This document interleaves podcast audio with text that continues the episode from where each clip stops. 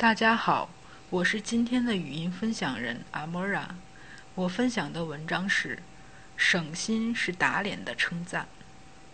一位姐姐来家里，聊了一会儿，就问我心理咨询的事情。她想带家里的孩子去看看。在我脑子迅速转转着筛选着那些擅长儿童问题的咨询师时，她又问：有没有什么测试能很快测出孩子有没有问题？比较省心的方法，我停下了准备说出口的话。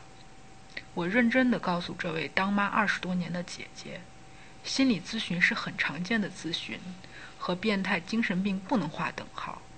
同时，它也不是万灵丹，看一次就能解决你所有的烦恼。和心有关的问题，想省心，那是不可能的。姐姐叹着气，开始给我和老妈倒苦水。他家里有两个孩子，老大和老小年龄差的大。老小今年九岁，是个男孩。他不断抱怨自己的工作多么忙，老小多么会惹事。我一边和他聊天，一边跑神想着这个老小的事儿。生老小的时候，姐姐和姐夫由于工作忙，没有亲自带孩子，孩子丢给了姥姥姥爷。姥姥是极护短的人。说句不敬的话，也是村里排得上名的厉害老太太。对这小孙子是各种的维护，谁家孩子和老小有点摩擦，他老人家能堵到人家家门口，滔滔不绝吼半小时。老小在村里也挺有名，野得无法无天，却和同龄孩子相处得很差。进了学校，学习也不好，三天两头被老师告状。等姐姐觉得该好好管管的时候，发现小孩除了他打起孩子不要命的老爹以外，谁都不怕，谁说也不听。这才意识到问题是不是严重了。在交谈中，姐姐反复说他家老大是多么乖，多么听话，当年他也没怎么带啊，多省心啊，怎么到老小这里就不行了呢？他喝水的空，我问了句。你家老大是不是和你很像？姐姐愣了愣。这时，我那做了半天听课的老妈笑着插嘴：“像？怎么不像？特别是那聪明灵巧劲儿和商业头脑，简直一模一样。”我说：“你说你没怎么费心带老大，我都不信。”我记得我小时候，这姐姐家的店还只是个小小商铺，从她家店前过。看到他一边和顾客说话，一边指挥还没上小学的女儿老老实实地坐在货箱上，一笔一画地写标签、贴价目表。教育不是说和教训，更多的时候是潜移默化的言传身教。因为你在对的时阶段里花了时间和心思和他在一起，所以他和你亲，和你像，他心里向着你，才愿意听你的话。按你的要求成长，所以你觉得省心。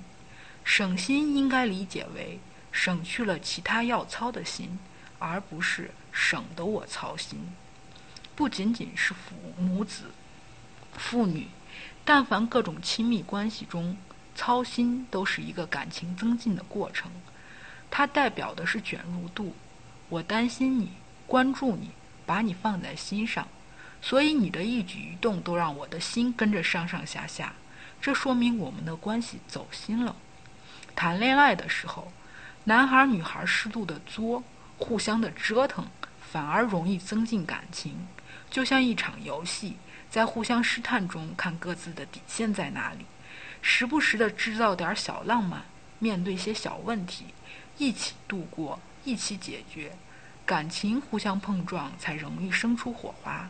就像过来人爱说的一句话：“费心思的东西，得到了才懂得珍惜。”如果我不为你哭，不为你笑，不为你怒，不为你吃醋，不为难你，听话的待在那里，该来就来，该走不走，那么我的喜怒哀乐、悲欢离合也和你无关啊。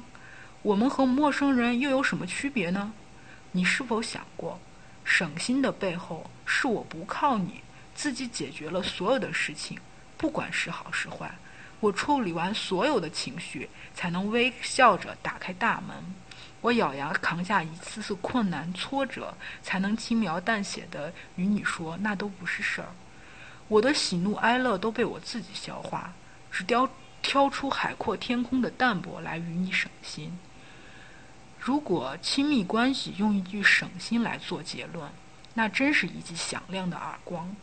你玩个游戏还要每天签到、做日常、刷存在呢，在重要的关系里。却连这点时间和精力都不愿意付出，到头来还求对方给你回应，替你省心，这不笑话吗？送走姐姐，老妈埋怨我说的太重。我说，我这姐姐幼儿师范毕业的，儿童教育上她懂得比我多多了，可她还是来找我，这说明什么？他其实什么都知道，只是不愿面对。因为不管要面对什么，总不会是一个快乐轻省的东西，总有至少一个他想逃避的理由。他也不见得真的是要找个心理咨询师治孩子，只是需要有人推他一下，让他去面对要解决的问题。既然以前太省心了，现在就把以前省的都补回来吧。所谓出来混，总是要还的。话虽粗糙。道理却真。